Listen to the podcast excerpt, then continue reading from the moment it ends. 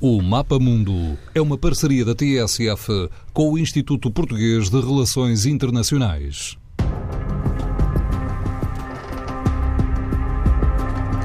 Boa tarde. No Mapa Mundo de hoje vamos falar sobre a escalada de tensão entre a Arábia Saudita e Irão, mais Estados Unidos e potências europeias, e qual o papel da China e na Rússia como espectadores de tudo isto. E o isto é coisa antiga, mas que ganhou um desenvolvimento preocupante depois de terem sido atingidos com mísseis guiados por drones campos de petróleo da maior petrolífera da Arábia Saudita. O caso teve desde logo impacto na produção, com uma quebra imediata de 5%, nos preços do petróleo que se negociam nos mercados futuros, os preços chegaram a subir perto de 20%, mas também teve, como natural, impacto político, uma vez que o Ocidente diz ter provas de que o ataque foi lançado por rebeldes úteis do Iémen, que esse ataque lançado por rebeldes úteis do Iémen teve mão e armas do Irão nessa luta permanente pela hegemonia regional, ou para ir mais longe nesse conflito quase permanente entre sunismo e xiismo. Para tentarmos saber mais sobre o assunto, temos connosco os professores Nuno Severino Teixeira, diretor do IPRI, e Tiago Moreira de Sá, também professor e investigador do mesmo Instituto Português de Relações Internacionais da Universidade Nova de Lisboa.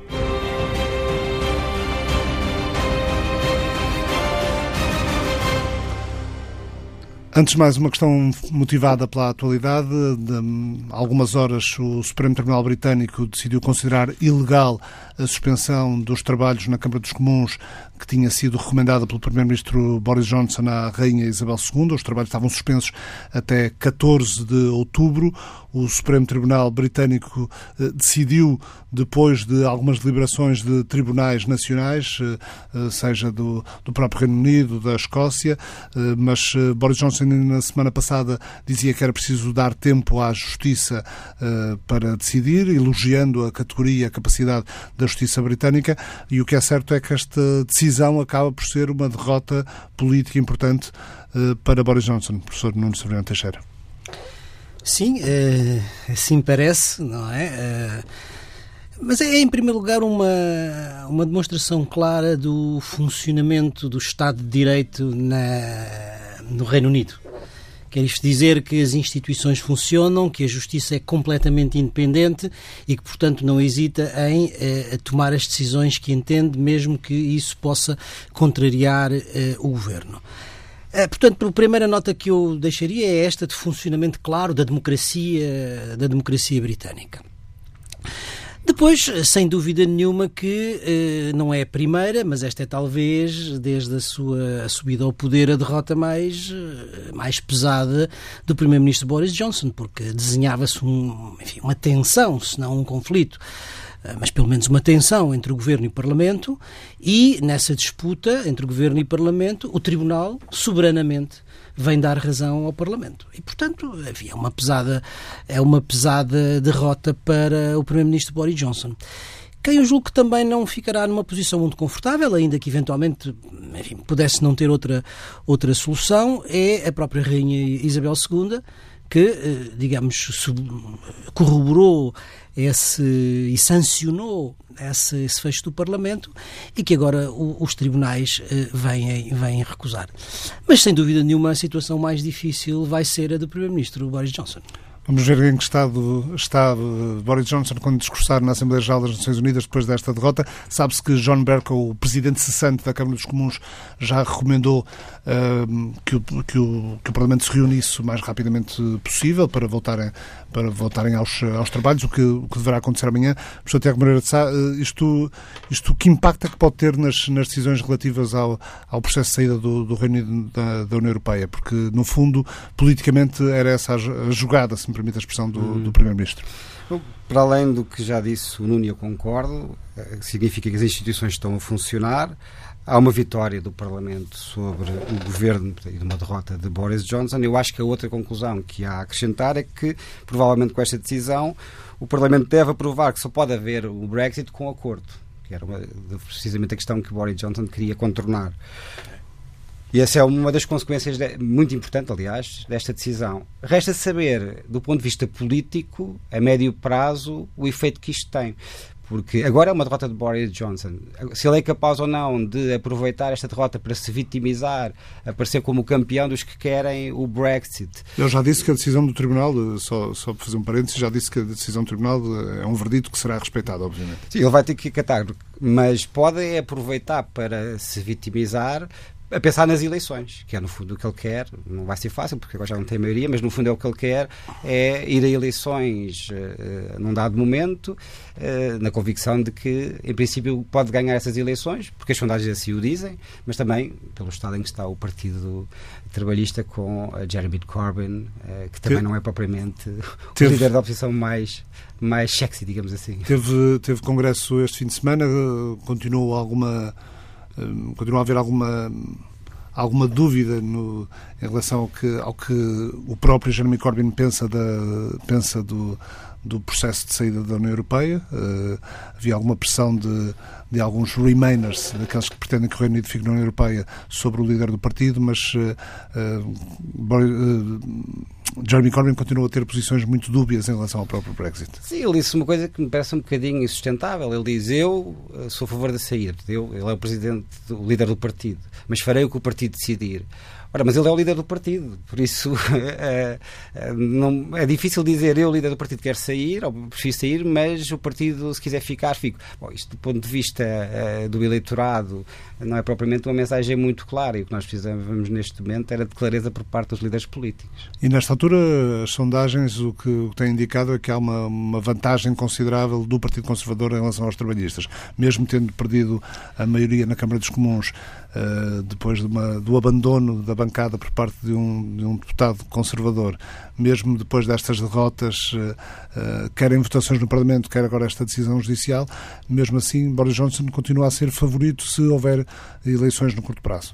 Sim, eu acho que os ventos estão a favor de personagens políticas como Boris Johnson, com as devidas diferenças entre os nomes que eu vou dizer, Boris Johnson, Donald Trump, Uh, entre outros, uh, são os candidatos que têm sido chamados candidatos populistas. Enfim, podemos agora discutir o conceito, se é suficiente ou não, mas a verdade é que este tipo de Bolsonaro no Brasil, com as devidas diferenças que há entre todos eles, estes candidatos uh, que têm aparecido, que no fundo eh, aparecem um bocadinho como os campeões do povo, que dizem ao povo o que o povo quer ouvir, passando por cima das instituições e muitas vezes contra uh, as elites políticas, uh, têm sido premiados em eleições.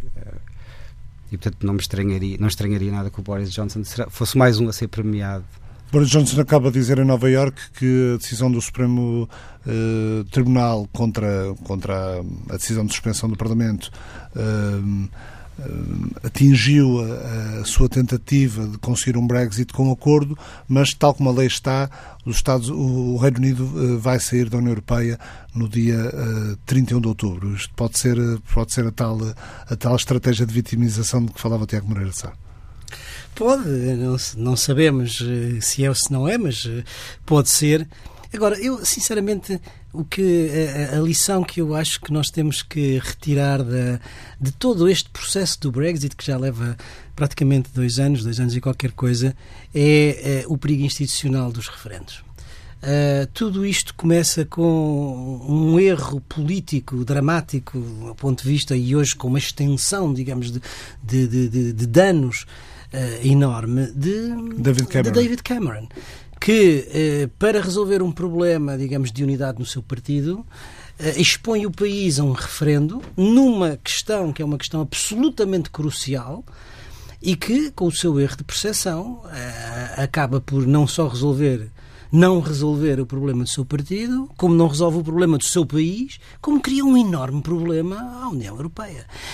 Isto uh, deve servir-nos de, de, de, exemplo para que nós eh, possamos fazer, de hoje em diante, a distinção muito clara entre o que são referendos, que devem ser feitos a questões de consciência, as chamadas questões fraturantes, que tocam com, com os limites da vida, da morte, eh, do aborto, da eutanásia, determinadas questões de costumes, de questões politicamente institucionais que têm que ser tratadas no quadro das instituições representativas, como é natural.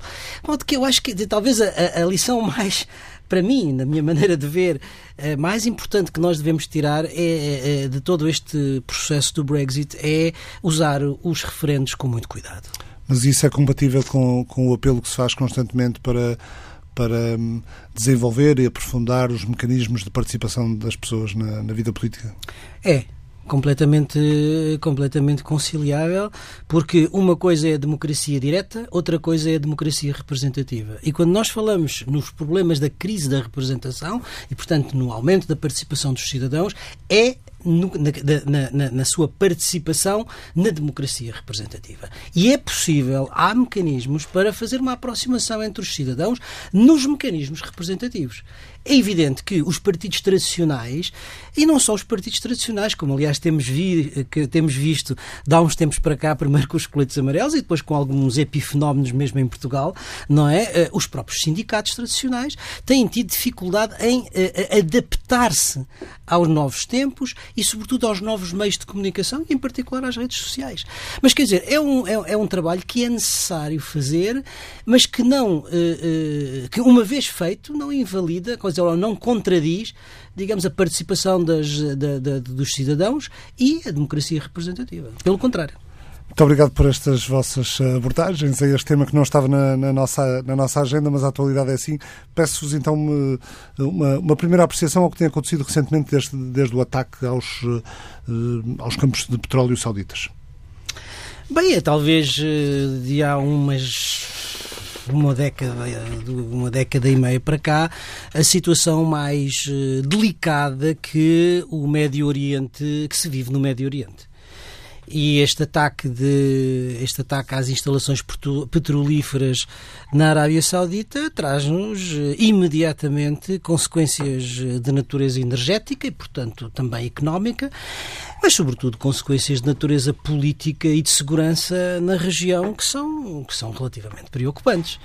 Do ponto, de vista, do ponto de vista económico, a destruição dos campos de, de, de petrolíferos da Arábia Saudita afeta ou afetou, segundo diz a imprensa, cerca de 50% da sua capacidade produtiva.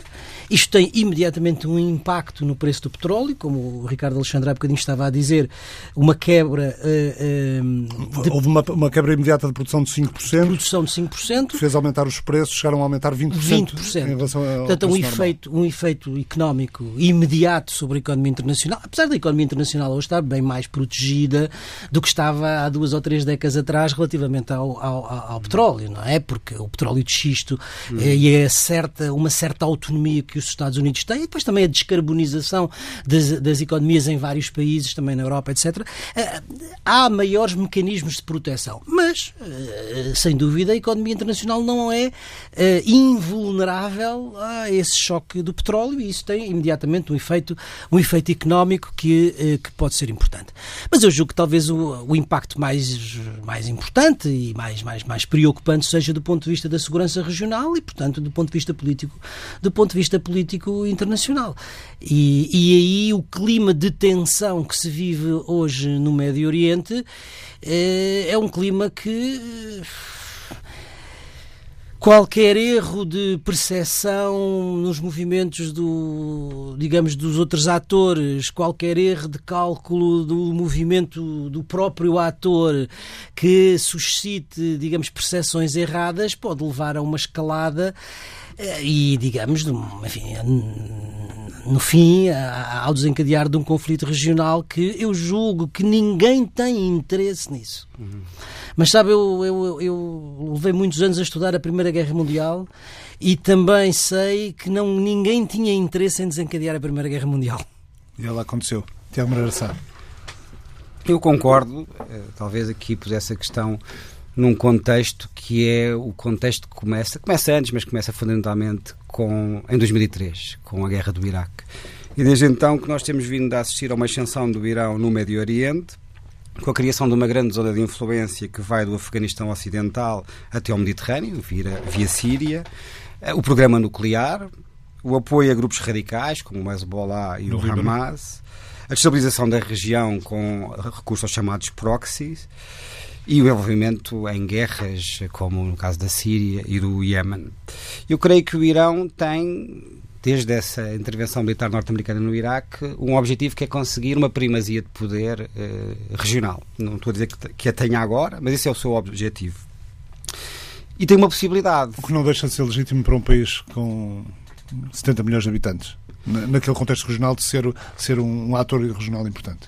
Legítimo do ponto de vista dos interesses do Irão, eventualmente, se não se tornar demasiado poderoso, ao ponto de ameaçar todos os outros e levar a coligações eh, contra o Irão. Mas do ponto de vista dos, dos Estados Unidos da América e dos seus aliados regionais, não é legítimo. E que nós temos a assistir também, esse era o outro lado, a uma reação norte-americana e dos seus aliados regionais, a Arábia Saudita, em particular neste caso, e algumas monarquias do Golfo, que tem um, um, objetivo principal, que é, primeiro, conter e depois inverter a ascensão regional do Irão, em primeiro lugar. Em segundo lugar, impedir, por todos os meios necessários, que o Irão tenha armas nucleares. Ao ponto de haver já hoje em dia uh, vários sinais de.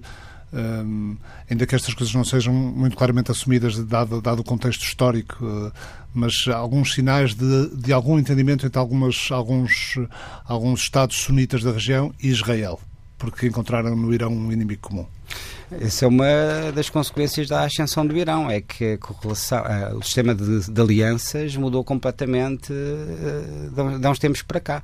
E, de facto, uma das traduções é precisamente essa, uma aproximação de Israel a alguns uh, países sunitas, porque tem um inimigo comum que é o Irão. No passado, nos lembramos que a grande dinâmica regional no Médio Oriente era o conflito israelo-palestiniano. Hoje em dia já não é é o conflito entre xiitas e sunitas. Essa foi uma das grandes consequências que tem no centro a ascensão do Irão.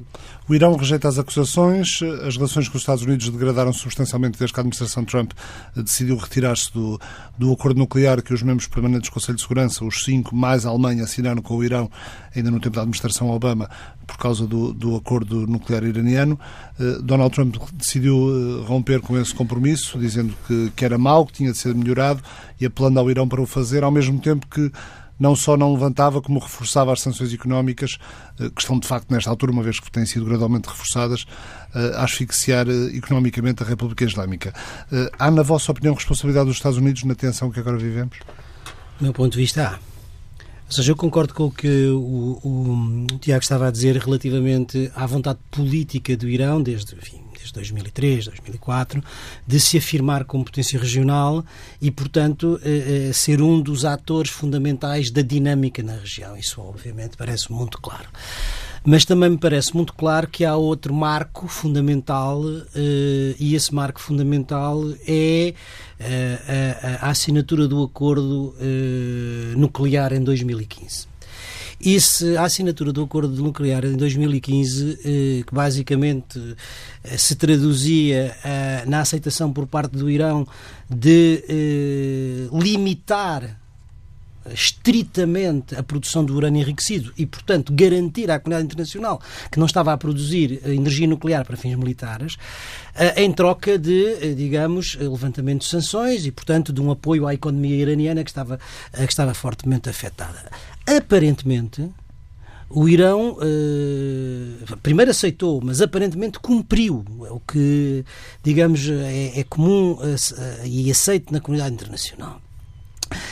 Isso eh, que tem um efeito do ponto de vista económico importante, digamos, no desenvolvimento do Irão e na melhoria da sua economia, tem também consequências políticas que eram muito importantes na evolução do Irão. Consequências políticas internas, em primeiro lugar, porque eh, eh reforçou as forças políticas moderadas relativamente aos radicais, do ponto de vista interno, e ao mesmo tempo uma vez que o, o, o Irão era era reconhecido ou era aceite como parceiro, como ator internacional, no fundo, entre aspas, ganhava direito de cidade na comunidade internacional, moderou o seu processo de radicalização, neutralizou, de certa maneira, esse processo de radicalização e integrou-se, uh, aceitou um conjunto de regras.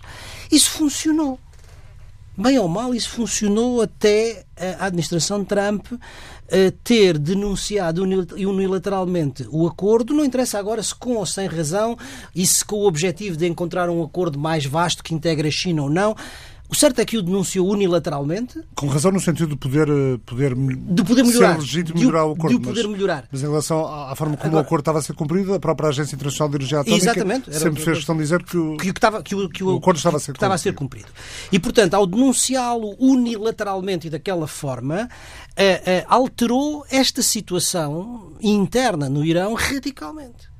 Primeiro, porque ao impor sanções, as chamadas sanções máximas, não é? Uh, afeta outra vez a produção de, de, e, a, e, a, e a, sobretudo a exportação do, do, do, do, petróleo iraniano, que diminui para mais ou menos metade com efeitos imediatamente uh, na economia iraniana, afeta drasticamente as, uma série de indústrias derivadas que vivem do petróleo e isso obviamente tem impacto sobre a economia, sobre a economia do Irão. Mais, tem o efeito de, uma vez mais, dar razão aos radicais e enfraquecer os moderados na política interna iraniana.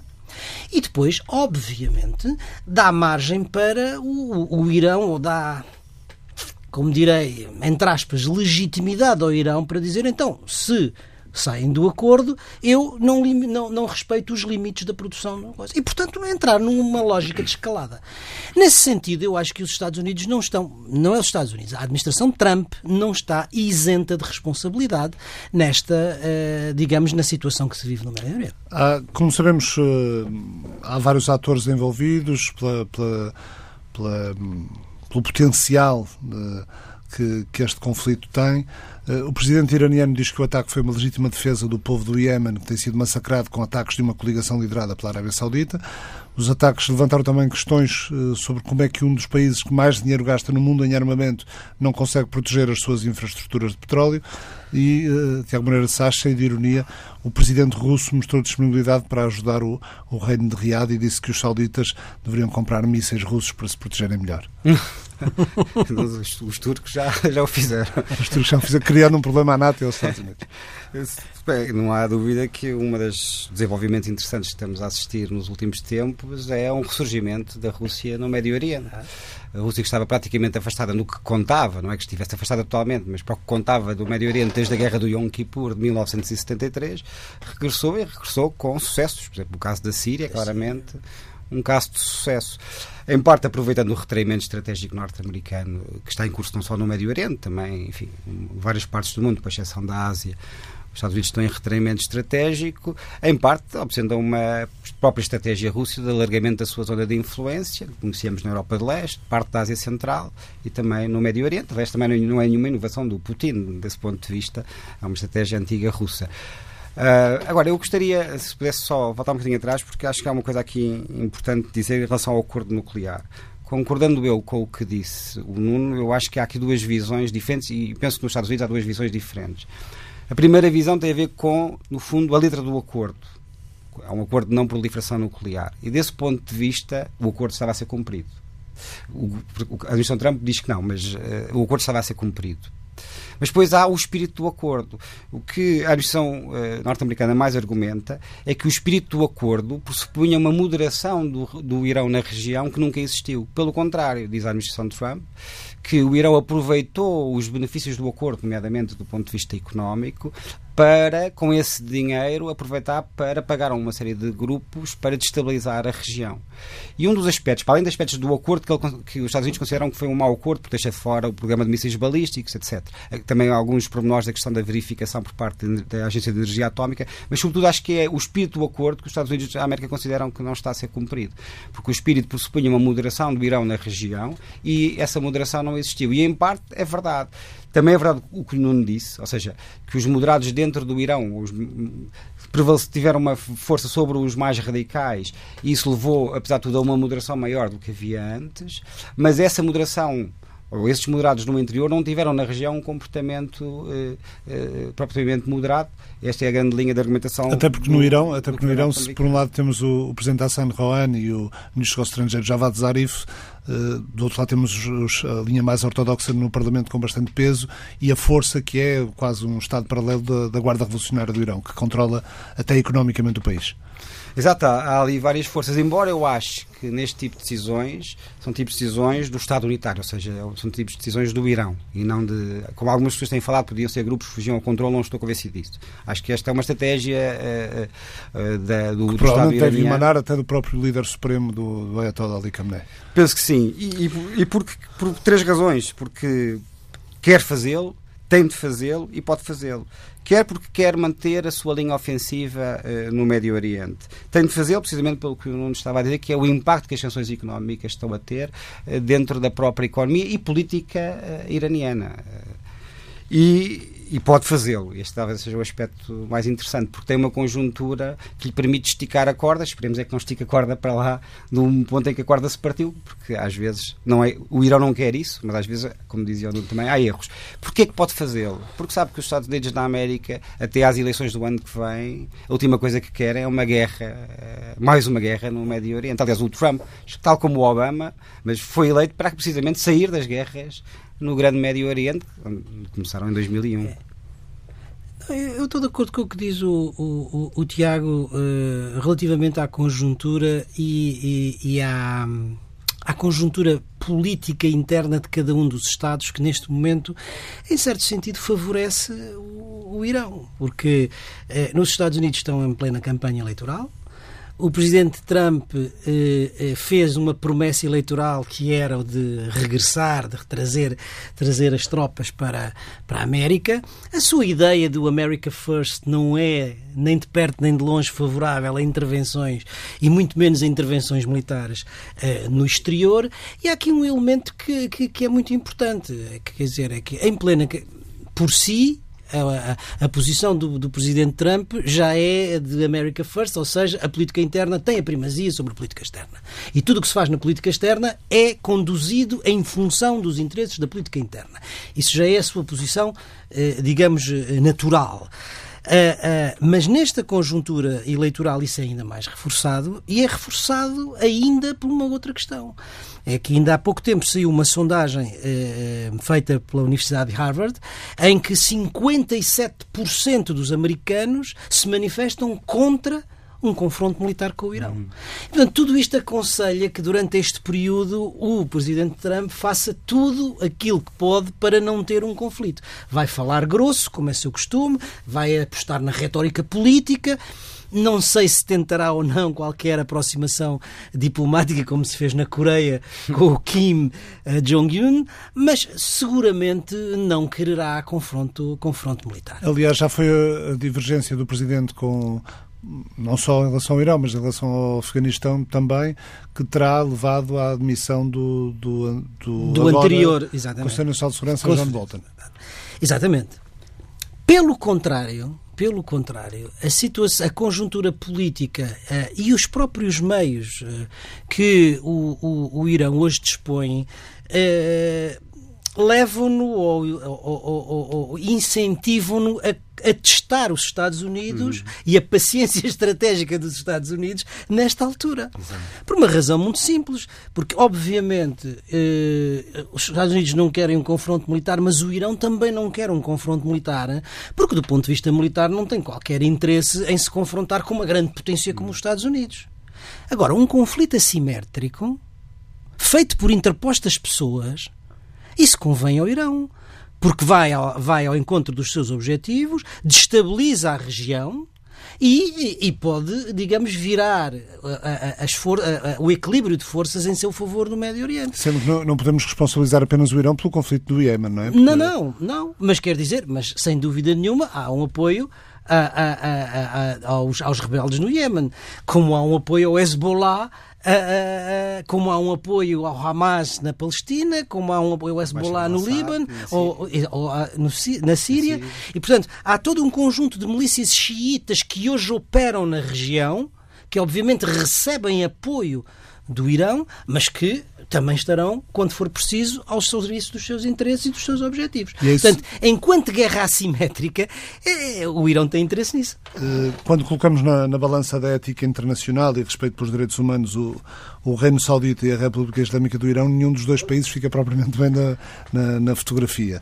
E a Arábia Saudita tem, eh, por outro lado, claramente a proteção dos Estados Unidos, que só foi um bocadinho beliscada em 2001, eh, depois do, de Osama Bin Laden ter, ter lançado o ataque contra as Torres Gêmeas. Uh, acreditam que, que, na base de tudo isto continua a estar o, esse conflito secular entre, entre sunitas e xiitas? Sim, essa é a dinâmica. Aqui várias Ou é só a religião que é manipulada com objetivos de, de interesses políticos? É, também, mas na religião não é irrelevante. Eu acho que há aqui várias dinâmicas. Um conflito entre xiitas sunitas, um conflito entre grandes potências regionais, Irão, Arábia Saudita, e, um, e depois com as devidas alianças uh, regionais e extra-regionais. Em particular, parece-me que está em formação uma aliança ou quase aliança Irão, Rússia, um, enfim, Síria, de um lado, do outro lado, Estados Unidos, Arábia Saudita, Israel. E resta saber aqui um aspecto muito importante que é a Turquia, porque é um ator uh, supostamente estaria do lado como, do, do, de qualquer coligação onde estivesse os Estados Unidos da América, mas na região neste momento não me parece que seja assim, o que também pode explicar, eventualmente, em larga medida, pelo retraimento uh, estratégico, norte-americano na região. Portanto, eu acho que é a confluência destas várias dinâmicas. O que eu acho que é hum, particularmente interessante é que, neste momento, a partida, a distribuição de poder seria favorável ao lado onde estivessem os Estados Unidos da América, que continuam a ser de longe a maior potência militar do mundo, mas o que nós temos vindo a ver ao longo do tempo, e eu acho que é em parte isso que o que a administração Trump quer inverter, e por isso é que tem uma estratégia diferente da estratégia da administração Obama, o que nós temos vindo a ver desde 2003 é que quem está na ofensiva é o Irão e os seus aliados regionais e extra-regionais, e os Estados Unidos e os seus aliados regionais estão uh, na defensiva. É isso que temos visto. E eu acho também, em larga medida, por isto que o Trump sofre uma grande pressão de Israel, da Arábia Saudita e de outras monarquias do Golfo para rasgar o acordo nuclear e adotar uma outra estratégia uh, norte-americana para a região, que não inverte o retraimento estratégico, esse continua e esse é o problema de fundo, mas que passa de uma estratégia de apaziguamento com o Obama e de via diplomática multilateral, que culminou, por exemplo, no acordo nuclear, para uma estratégia claramente confrontacional. Aliás, desde a campanha eleitoral que o Trump Sim. aí é muito claro. Essa estratégia confrontacional tem também um inimigo muito bem identificado, que é o Irão. Agora, tem uma dificuldade. E esta, a grande dificuldade da estratégia confrontacional é que, em abstrato, uma estratégia confrontacional para ser bem sucedida implicava num extremo, não estou a dizer que vai acontecer, mas implicava num extremo, pelo menos em abstrato, a possibilidade de recorrer à força. Fazer a guerra, se necessário. E isso, pelas razões que já dissemos, parece que não está na cabeça, eh, nem pode estar na cabeça do, do, do presidente norte-americano. Os líderes da Alemanha, França e Reino Unido alinham com os Estados Unidos na, na responsabilização do Irão pelos ataques aos, aos campos uh, petrolíferos sauditas. Eh, pediram ao Irão que se abstenha de mais ações eh, e provocações. Eh, ou seja, se parecia haver um, um afastamento entre, entre Estados Unidos e as potências europeias depois da decisão norte-americana de sair fora do, do, do, do acordo nuclear, parece haver aqui um, um encontro de posições ou uma, ou, ou, uma reaproximação relativamente a esta matéria, ou pelo menos um encontro de posições em relação, em relação à, à responsabilização do Irão pelo, pelo que aconteceu?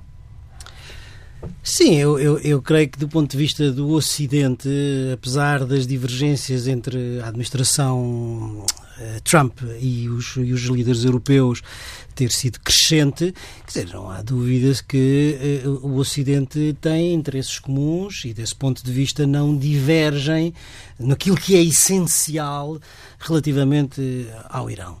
Uh, o que divergem não são os objetivos, o que divergem é a metodologia. Ou seja, se é uma estratégia confrontacional, como estava aqui a dizer o Tiago, ou se pelo contrário é uma estratégia de, de confrontação, ou se pelo contrário é uma estratégia de integração, de cooperação, como foi durante a administração Obama. Portanto, em relação aos, aos, aos aliados europeus eh, dos Estados Unidos, não creio que haja divergência de objetivos, e aí, digamos, a posição sobre a, a do Irão foi comum.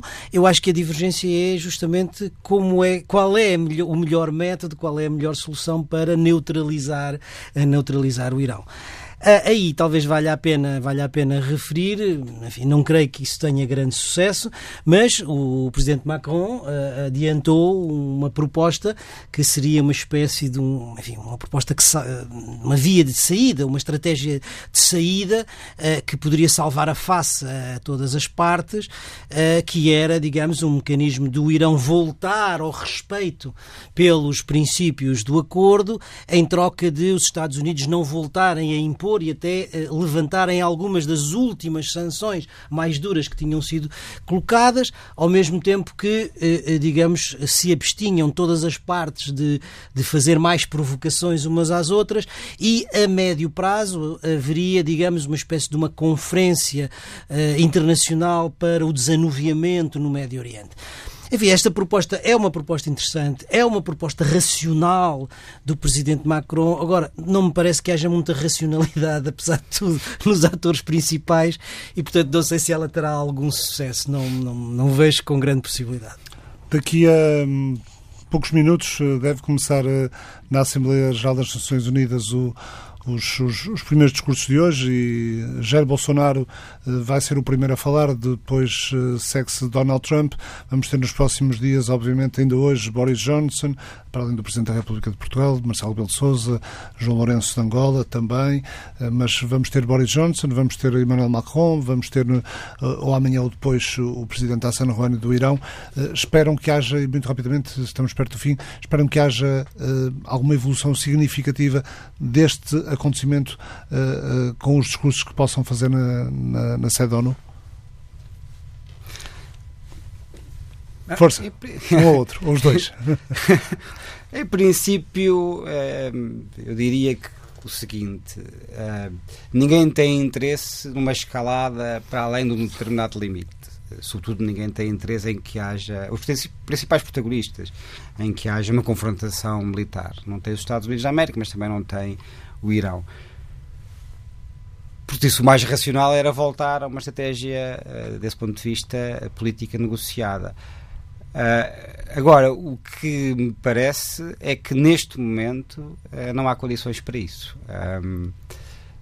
Essa proposta do Macron não me parece que tem uma boa ideia, mas não me parece que tenha uh, pernas para andar, porque as posições foram até um ponto tal que agora vai ser muito difícil haver um recuo. E aquilo que parecia possível há uns tempos atrás, que era um encontro entre Trump e Rouhani, parecia até haver alguma disponibilidade para ser aceito por ambas as partes. Neste momento parece-me extremamente difícil, depois do que aconteceu na Arábia Saudita, mas também recordar os ataques contra petroleiros no Golfo Pérsico eh, e outros desenvolvimentos. Eh, é preciso eh, algum recuo eh, para que possam voltar a, a, conversar. Para que possam voltar a conversar sempre, porque não tem, ultimamente não têm conversado. Que agradecer, Nuno Sr. Teixeira, muito obrigado por ter vindo à TSF. O Mapa Mundo, parceria da TSF com o Instituto Português de Relações Internacionais, volta na próxima semana. Boa tarde.